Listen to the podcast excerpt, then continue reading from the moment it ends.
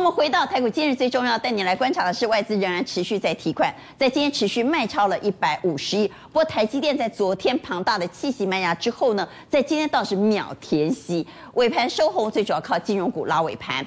在今天比较关注的则是航运股，因为航运股在盘中几度。成交的交投水位都超过电子哦，在今天航运的成交量非常的大，长荣在今天曾经一度达到跌停板，因为配息不如预期，又突然传出减资的消息。投信虽然连三十亿买波，在今天买超的数字只有三亿，所以投信会不会做账变结账呢？在今天支援全年日 K 出现连三黑了。高值利率股在今天仍然是盘面的焦点，华翔、大鲁哥在今天攻到了涨停板。同时要带你来关注涨价题材，太阳能涨价题材比较丰富，包括矽晶圆也在涨啊，所以太阳能股在今天是创下新高的。不过传出双低，特别是面板的报价出现止跌，很有可能要涨价了，但双低却持续还在破底。我们稍后会为你一一来做解读。台北股市在今天是结算，结算你说它结算的好不好呢？普普通通啦，差强人意啊！哈，在今天是小涨十四点，比起亚洲股市来讲是涨幅比较少的，但是至少它从低档呢大跌往上拉抬，特别是在拉尾盘的过程当中，金融股扮演了重要的角色。好，在今天是收在一万六千九百四十点，一万七是得而复失，三大法人卖超了一百八十三点零二亿。比较值得关注的，当然仍然是外资，外资还在卖，在今天外资再卖一百五十亿，但是台积电。表现不错哦，我们本来以为外资大提款，台积电在今天的填息走势可能会走得比较颠簸，但今天的台积电是秒填息，所以请郑老师帮我们来看，外资今天虽然还在卖，但是台积电已经不是第一名啊。有贵企哈，这段时间打刚刚是第一名了，五万多张哎，昨天。台积电都是榜首，今天总算不是榜首了。我们来看今天卖超的第一名是友达，嗯、卖了三万两千五百八十三张，第二名是开发金、台积电、新富发、联电，嗯，台湾。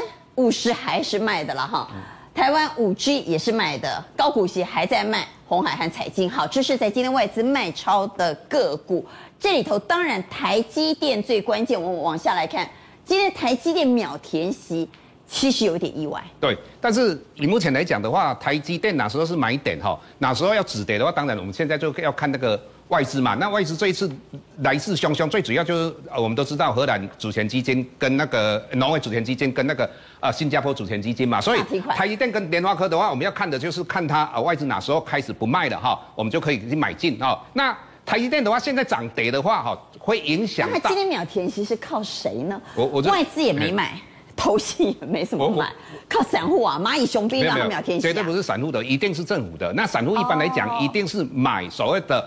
零股嘛，那你有没有看到最近的话，短短六天里面的话，哦，我们的股东哦增加十五万哦，所以各位你要了解啊，这哎，以目前台电的涨跌的话，会影响到十五万的人的心情。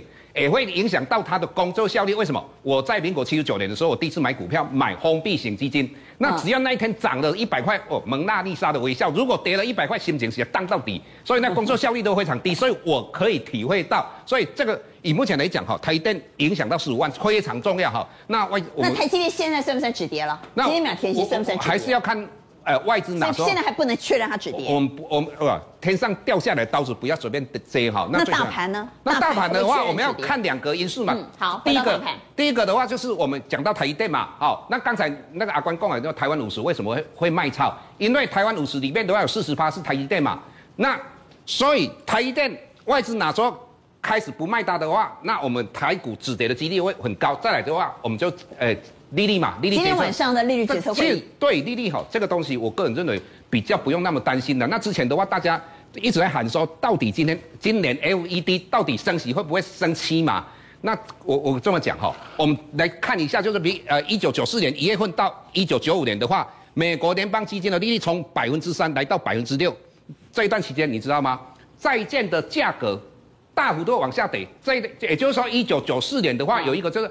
债券大屠杀，那为什么会债券大屠杀？最主要是联准会在做任何的货币政策没有跟市场上沟通。那自从那一次之后，一九九九年之后一直到现在，你看我们不管之前的呃伯南奇啊、艾伦，一直到现在的鲍尔，是不是一直跟市场的这一个沟通？如果有在沟通的状况之下的话，各位这个不管它升息几码，也就是今年的话，嗯，那对整个市场的影响不会那么大，哦。再来的话，我们可以看到十年期公债跟两年期公债，至我们看整个乌俄之间的战争看起来慢慢在平息当中，这两个就串起来的。也就是说，我们看到十年期公债已经来到两趴以上的哦，那两年期公债。是十年期公债，蓝色的是。两年期公债殖利率，那当然这个我们将来会很怕说，哦、呃，这个有关于殖利率倒挂这个以后再讲哈。所以整体来讲，就是利率的话应该没有问题。再来的话就是台积电的问题。那台积电只要外资不再卖它，我认为台股应该就有反弹的机会。好，台股真的有反弹的机会吗？这个地方能够安心了吗？呃，空袭警报解除了没有？怎么看台股的后市？请举牌。好，我们看台股哇。现场有三票圈，有将军也给圈呢哈。来，周林给圈，为什么？基本上今天始作俑者是航运股啊，对不对？但是我们比其他亚洲股市弱多了呀。对，但是今天主要是航运股掉下来的。但是其实你盘后看，其实航运股那个法人没怎么卖哎。今天主要什么？今天有点是大家，哎，异想天开，认为说什么股权争夺在什么什么，就是东想西想，自己在写小说啊，所以才把它杀下来。自己写小说吗？真的吗？哎，我我觉得这个剧本不是哥哥派写的吗？诶，应应该说，等下我们客观来讲这个东西，也就是今天的始作俑者。如果说你旁观来看的话，法人如果没有出的话，搞不好他会谈。那会谈的话，其实就怎么样？人气搞不好又回笼，回笼的话，其实后面还是会涨啊。那后面涨我们要买吗？要？后面涨，我认为其实可以。因为战争毕竟还没有真正过去啊。战争其实有露出曙光，但在这个地方说战争已经结束，恐怕言之过早，会不会？对，是没错，因为现在是主要是两个嘛，一个是疫情，一个是战争嘛。但是其实疫情从二零二零年三月到现在已经两年多了，两年都还在反应，其实在市场上有点麻痹。那战争的部分，其实如果说我们看一些原物料的话，其实原物料是攻从高档掉下来，其实都很快，对不对？都开始回档。那开始回档，其实怎么样？其实那些高档开始回档，那股市股市掉下来之后，低档就有机会开始往上涨。所以如果说这两个系统性风险开始慢慢的没有的话，其实市场上我认为资金其实基本上是头回笼的。所以您认为可以做多？对，可以做多。好，我们回到台股今日最重要，谈完了外资之后，来谈谈航运。因为台股在今天之所以表现在亚洲最弱，隆喜航运台。航运来宾呢，最大的凶手当然是长荣。长荣昨天做了两件事，第一件事他配息，他配了十八块，被骂翻了，说配息率实在太低了。第二件事呢，他做了减资。每股退还股东六块钱，就我长荣的说法是六块钱再加十八块，总共有二十四块，你应该很高兴啊。那为什么投资人不开心？那么好好来解一解。那么稍后要来解投信这一波有没有可能做账变结账？我们先来解长荣公司说你应该很高兴，我给你十八块，再给你六块，我总共给你二十四块，为什么投资人不买单？盘中还一度几度打到跌停板？呃，其实。今天其实投资人对长隆这部分其实他是有点失望，甚至还做了梗图。这个这个上面不是在货柜哦，在了韭菜一大堆韭菜。但是这家公司其实它真的很赚钱，割韭菜。对，其实我认为其实这种情绪性的东西哦，我们应该冷静下来先看一下。因为第一个他今天还说什么？他还说他要再发十个月的那个年终年中间的中，对不对？表示这家公司其实很赚钱。其实问题是他是发给员工，又不是发给股。对，但是娟姐，其实股价是股东在反映。对，娟姐，我们先看这个，其实就那个。配息跟现金减资，其实两个都是同样意思，你知道吗？都是公司赚多钱，然后呢，给现金的用现金方式给股东。其实这两个都是左手换右手，你知道吗？但不一样啊，这六块钱是我的股票。拿我的股票六百股去换来的，但是你的股利也是一样啊，你的股利配给你，股价是往下掉的，必须要填息才有赚头哎。他如果不填息的话，你是赚的股息赔的价差，哎所以这两个其实都是左手换右手。但是我认为这个地方你要平心静来看，因为为什么今天市场上会哎怎么这么往下掉？因为现在长荣不是只有这个人这个问题，不是只有单纯这个减资跟那个配息的问题，它卡到一个。股权争夺战的问题啦，大家会担心说，或者说有些大户认为说，这个股权争夺下去，会不会我的股票到时候也被稀释掉了？所以呢，所以干脆大家都认为减资这个动作根本就是哥哥意图掌握长荣海运的动作嘛。娟姐，其实减资的部分，因为他之前长荣国际输了，所以他就用这一招，甚至市场说这是一招贱招啊。哎，其实这是一招。一不能说见招，这是高招，高招，高招，高招，高招了，不是见招，是高招。对，但是娟姐，其实如果说我们如果说从这个角度做出发的话，为什么他要这样做？其实长荣国际哦，它不是长荣集团金鸡母，你知道吗？真的金鸡母是长荣海运才是金鸡母啊。长荣国际上的对，因为它目前的市值啊，它目前市值是第八大，总市值七千五百多亿，去年营收是四千九百八十亿啊。它这个市值，同学们，哎，娟姐，它这个比什么？比台塑、中钢、联电、统一都还要大，而且他账上有啊，账上还有一千亿的现金呢。所以金鸡母在这边不是什么长荣航空，长荣航空市值才一千五而已，哎，那个营收营收才一千亿出头而已，哎。所以长荣集团里头，真的最最重要的金鸡母是长荣海运。对，所以所以他必须要怎么样？比如说，哎，我长荣国际掉了，我长荣海运我一定要有，对不对？所以他如果说我们就姑且想说他用这一招好了，但是如果说你用这一招的话，其实刚刚把工美通，你知道不？想诺，因为如果说以目前的部分来看的话，你用目前的董监持股来看的话，哥哥派的其实有十八点二趴，哎，弟弟派的其实十一点零八趴，其实这个差蛮多，你知道吗？不是说现在不是说什么两个差不多差不多，然后呢，我要想办法稀释你的股权，现在是差的有点多。那第二个呢？但是弟弟如果再加上张国伟拿到海外的巴拿马，那就有可能比哥哥派多了。哎，海外的巴拿马在颗粒星，这个这个是哥哥派这边的，所以所以如果说你从这波来看，是哥哥派是比较有利哦。而且呢，而且哥哥派这边如果说就股东来讲，其实长隆它长隆海运它是有企图心的，你知道吗？我们刚刚讲的是市值，就是股票的那个地位，对不对？嗯。如果说你看产业的地位的话，它现在是全球航商第七大。那第七大的话，它现在有可能变第五大，因为它现在还有六十一艘船没有没有加进来，就是它订了六十一艘船，那六十一艘船的运能加进来的话，它有可能会变全球前五大。所以呢，所以也就是你从地位跟市值来讲，其实我认为这个部分的话，就是你一定要拥有它。那拥有它的话，像我们刚刚是不是讲这个股权的部分，对不对？嗯。娟姐，股权争夺战，它明年才董天改选呢，不是今年呢，这是每年的代志哎，啊，每年的代志。那如果说你在看法人部分，我相信今天大家很多人会说啊，这个。哦，很多应该是法人砍出来，对不对？是外资砍啊，或者什么投信大砍。啊欸、不好意思，哎，今天五十三万多张的成交量，投信卖四百多张而已。外资有啦，外资有卖啦，卖四千多张啊。法人加起来卖四千四百张，卖个不到五千张，卖不到五千张就就跌成这样子。那跌成这样子的话，我们刚刚是不是讲了？那应该是散户，应该是散户，就散户不爽嘛。然后甚至那个盘中、嗯、就是在那个船上的那些韭菜不爽。对，就是大家第一个就是哎、欸，就是因为因为应该这么讲啦。股价开始翻黑之后，就有在讲说啊，因为大家会想说，那你长荣为什么配的不要说什么，就跟阳明比就好了。哎，你为什么配输阳明呢？娟姐，其实如果说我们不要讲那个什么主权争夺部分，就减资的部分，对大股东来讲是比较好的，因为同样是现金拿给你，然后你的权益也不会受受损，而且你还可以减股东，那是大股东，而且你还可以减就是减税，对，你还可以减税。小股东摩擦，对，所以小股东他不爽这个东西，但不爽这个东西，你盘后来看的话，你会发觉，哎，啊法人没在卖呢，啊法人没在卖，啊开干呢。筹码再打出来看的话，你会发觉好像真的没什么，没有什么大户在卖，都是什么？大部分都是一些比较市场主力，之前要做什么？之前要赚什么？所以钟理，你的意思是今天是误杀喽？今天应该是反应过度啦，它有会反应没错，但是它反应过度。那反应过度的话，其实这个掉下来，其实我个人认为啦，应该在这边哦，它会试图做什么？它会试图整理啊。那试图整理的话，我们刚刚是不是讲了，它的运能有可能全球第七大挑战全球前五八，对不对？然后它那个换约的部分。换约部分是五月开始换约，然后呢，六月开始有什么？有美系工人的换约那个工人谈判嘛，所以应该是整理完之后，可能如果说是运气比较不好，稍微整理久一点，应该后面我认为还是会涨。好，今天真的是误杀吗？今天真的是散户情绪性的杀盘，其实大户根本没有杀。虽然散户很不爽，说，哎，你配息走配十八块，输阳明，哎，你节税节到你的税，没节到我的税，而且很有可能是哥哥的高招哈。各个阴谋了哈，所以在这样情况之下，散户不愿意卷入这一场股权争夺战，做了卖出，但会不会卖错了？我们来问一下长荣，今天会不会是误杀？如果认为是误杀的，请给圈。好，我们来看一二四票圈，老师也要投吗？不要投。好，来宪哥，五个字：羡慕、嫉妒、恨。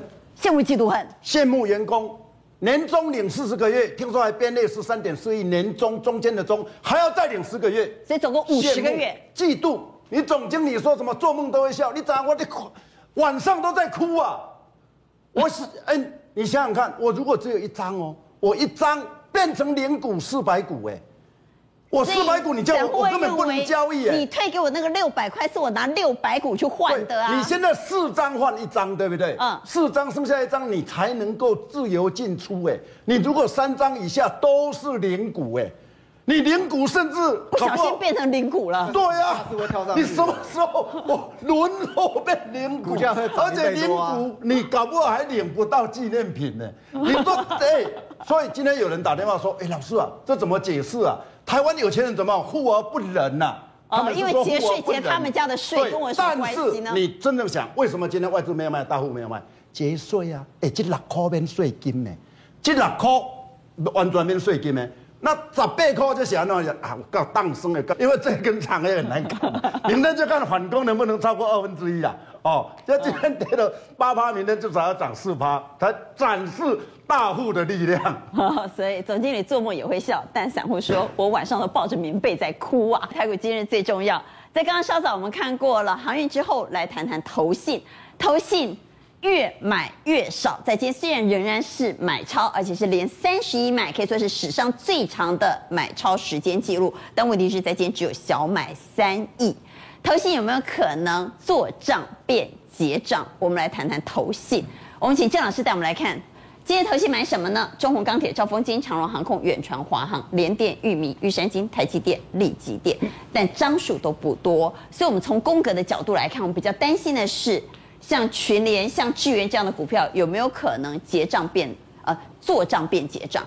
那这么讲哈，这三档股票你大概都要卖掉的哈。那首先，首先的话，新护花大家知道嘛？那我们的政府打房的政策一波接一波嘛啊，所以我个人认为这个已经玩完了哈。再来，群联的话，你从技术面季线的话往下弯，那跌破季线，这个一般来讲跌破季线，季线往下弯的话，它都会跌一个波段。再来，智原为什么我说也差不多了？你要了解，只要它的。哦，有关于它的本利比太高，四五十倍的话，只要它一跌下来，这个都是一个很大波段的往下跌。啊、那接下来我们就这三档个股啊、哦，那宏基的话，当然各位可以怎么样操作呢？也就是说，你现在去买它，但是二十六点五，你就一个停损点哦。那再来的话，和硕的话跟呃金豪科，这些都是投信连续还真的买方的。对，那这两档股票的话，那。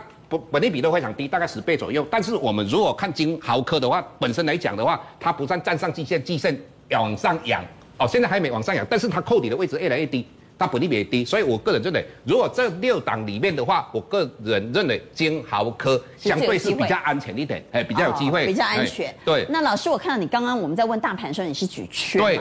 既然是举圈，这个时候做多的标的你怎么看？那刚才我们都讲到说，呃。呃，今天的话错杀的长荣嘛，就是散户不爽嘛，尤其我们刚才宪哥讲的哈，那所以整体来讲，我们羡慕嫉妒恨。对啊、哦，所以整体来讲的话，我们跟长荣有关的有一档呃个股叫做啊荣运哈，那荣印的话，为什么？我们之前在讲到荣印的好，它的利多，我们都讲到是它持有长荣跟长荣行嘛的股票，嗯、除了这之外的话，它在哦那个桃园的交流道下面有很多资产嘛，但是现在最大不一样是什么？它斥资了二十五点七二亿的话啊，在大园哈高端国际物流啊建造这样的一个物流中心，那这个第二季开始要招工，那重点又是什么？最主要它接下的长荣呃物流，那长荣物流的，也就是说长荣物流将来会把长荣集长荣国际的集团的 A 股把它接下来，所以你看一下啊、哦，它的业绩有没有看看到？从去年十二月份开始，它的哦。营收的话，大幅度的往上成长。哦，年增率是成长百分之一百六十五、一百四、一百六，哈，没有错，成长倍数成长。那那我们看到它的获利的话，哦，看对，也是赚了一块钱哦。再加上、嗯、哦，它的你看一下哈，去年赚一块钱，千张以上的呃大户持股比例已经来到七十 percent 的。还有一点，今天外资买了两千四百四十七张。啊，这个，所以我个人认为这一档个股你可以注意，它是一个成长的大成长的公司。回到台股，今日最重要，我刚刚带您来看的是刚刚谈过的投信，我们要来谈谈高值利率股。高值利率股在今天黄翔大鲁哥表现非常好，攻到了涨停板，但到底能够持续多久呢？因为最近有些高值利率股。经常一日行情，所以我们要谈谈会是一日行情吗？稍后要来谈谈太阳能，谈谈细晶圆，在今天有涨价题材加持，所以表现是不错的。好，我们来谈谈高值利率股，请云翔带我们来看高值利率股在今天表现最好的是大鲁阁，一早就是开涨停，没错。可是这个是另类的，这是另类的，因为它 另类的，它不是配息，它是买股可以领两千八百块的抵用。这个深圳是有史以来最高。我干嘛？这也蛮有创意的啊！哎，这一股多少呢？一股的两万三三千八。对，两万三千八，他就发两千八百块的抵用券，也不错啊，不错。好，所以大鲁阁不是配息，他是直接发抵用券给你，在今天。那真的散户们捧场的。真正殖利率高的是黄翔。黄翔了啊，殖利率高达十三点八八，今天公布他的现金股利要发放六块三毛钱。对，而且它。配股价率相当高，配股率大概百分之八十几，啊、哦，所以很大方，很大方。对，七块多配了六块三。不过我自己会比较觉得说，哎、欸、哎、欸，这个银建股还是我我会比较不碰了，比较担心了，因为现在政府在打炒房，土地也价值现在现在不一样了嘛，嗯，你的成本也高，那建造价也高，所以未来可能明年也也也也不太可能会赚到这样的一个一个价值吧。所以我觉得说这个倒是可以看一下就好。好，那但是。高值率和高成长啊，面对这两个不同的族群，我们应该怎么选择呢？那以这样来讲，我就说，当然高殖利率是是一个不错的一个一个呃选股的方向。嗯。可是我觉得真正买股票还是要要所谓的投资价值啊。就是股票会不会涨才是一个重点嘛，因为我不可能只只为了殖利率赚股息还重要。对对，没有错。那当然最好是又有股价又有股息啊。对，如果说哎，殖利率还不错，比如说我觉得哎三三个百分点、四个百分点殖利率，可是它的一个成长性非常高，我倒觉得是一个不错的一个一个一个呃选股的方向。比如像元泰，元泰是从四五十块开始飙上来，对不对？嗯。曾经飙到一百六，那原因是你看，它过去八年都是成长，那去年可以呃 EPS 赚到四块五，结果今年法人估估到大概七块钱。也就是，在电子标签这一块，它确实就是它的成长性可能非常高嘛。嗯，所以就是以这样来讲，就是说现在刚好一个大幅的修正嘛，从一百六修正修正回来以后，我觉得说，哎，这个是一个还不错的一个一个呃选择的一个方向了。另外来讲，就是说在 PCB 通之前哈，对，大家也提醒过嘛。对，所以你看嘛，那时候提醒大概在四十三块左右，你你等于是这这一波拉到四十九，又回档到四十三，那我觉得说这又是一个机会的一个来临啊，因为。对他来讲，他今年还是有看到法人还是估大概接近五块钱嘛，所以去年有四块钱的 EPS 也很高，因为才四十块的一个股票，所以它本益比呢相对就低了。所以就是说，虽然它去年呃配的比较低嘛，去年是配到一块八，可是这个殖利率有时候是看明年呐，就是说如果它的 EPS 还是持续走高，那也许明年的殖利率就是相对会起来。对，好，那我们再回到宫格，还有一档是高成长股是定颖。对，那这一个基本上我觉得。比华通我觉得会更好，为什么你知道吗？更好啊？对，为什么？因为对他来讲，说他的股价是大概大概只有那个的大概接近一半嘛，对不对？它只有二十几块钱，对不对？只有只有二十二块钱，很便宜。对，那华通四十几块钱，问题是它的本益比大概也只有八倍，对，也只有八倍。那为什么说这一次它基本上 PC 来讲，现在是车用的 PC 是特别强势嘛？因为这个这个比较稀缺嘛，对不对？嗯。那在车用里面，它是做什么？做所谓的高阶的一个 PCB 板。所以你看，这阿达斯的这一块，它是切入到这一块以后，那这一块里面衍生的这个 PC，它的一个毛利就会比较高。所以你可以看出说，它整个在车用的部分，它的营收占比已经占到百分之五十六，去年第四季已经慢慢已经拉升起来。那最重要的再看第二点，这一个哈，就是说法人估了保守估，它今年的 EPS 两块五九，去年是一块七，今年两块五九，代表它的 YOY 就是年成长率 EPS 也可以达到五十二趴。那问题是它的这个营收只有成长十趴，对不对？所以代表什么？它的毛利瞬间把它拉起来，也就是说它切入是比较高价值的一个一个高阶的 PC 板，所以这是一个我觉得说比较有成长机会的投资价值了。当然，在二零二三年反而会估得更会更高，所以以这样来讲说，它的预估本益比就有八八点七倍。那从这个所谓的季的营收来讲，你看它的年增率也也在最近来讲都在百分之二十以上。所以我就说，哎，这样的高成长股，这样说这一波其实它在修正过。对，这里来讲，本来这个这个呃大盘是比较差的，嗯，可是它是领先大盘的情况下，啊，受到这个俄乌战争影响拉回，那我觉得拉回刚好是一个，我觉得可以切入一个好机会。好，这是云翔的选股方向。回到台股今日最重要，我们带您来关心的是涨价题材，最近也陆续在发烧，特别是矽晶圆涨价、太阳能涨价。这个题材在今天盘面上是强势族群，不过双低也传出，包括面板价格不会再跌了，马上要反弹了。但为什么双低表现不如预期？在今天友达还是外资卖超第一名，所以我们请云翔帮我们来解解涨价题材，哪些题材会发酵，哪些题材不会发酵？我们先来看新闻啊，从新闻面的角度来看，矽晶圆的价格狂飙，矽晶圆在涨价，所以太阳能电池涨幅低效是二十趴起跳。好，这是涨价题材。另外呢，电视面板的报价出现止跌喽。大摩说第二季会出现微幅反弹，但外资在接大卖友达。高盛说记忆体的后市不错。三星、海力士要在往上涨价。那为什么记忆体和面板不反应？那我们来看看到底哪些题材会反应。好，那我觉得说第一个我们先看一下了，因为最近这个这个呃油价这样暴起暴落嘛。嗯，然后这样说台电这个一直一直出包的这个事情，所以我觉得大家对新能源的这个概念已经开始又又开始有有提升了。嗯，那安吉今天有两个涨。对对对，那安吉我觉得说它有一个优势在于说它的股本非常小了。嗯，因为股本我记得好像才才十来亿嘛。那对他来讲说，因为它持续在呃，其实在过去几年里面，太阳能都是亏钱的。其实其实块它它是赚钱的，它是持续赚钱，而且在第四季来讲，它的营收是大幅成长。所以你看说最近它的跟它的股价基本上是有关联性的，所以我觉得说，哎，刚好在、这个、但是这会不会涨太多啊？呃，还会再涨吗？我觉得说，当然修正，下面我们放投信好了，好不好？我，我觉得修正回来是有机会的啦。嗯，对，就是说，就是如果要买，等它压回来再买。它压回可以可以可以做做一些。投信最近有持续在琢磨这一档个股，因为它股本小，所以稍微买一下就亮灯涨。今天也是大买的，今天也是大买，今天法人是大买。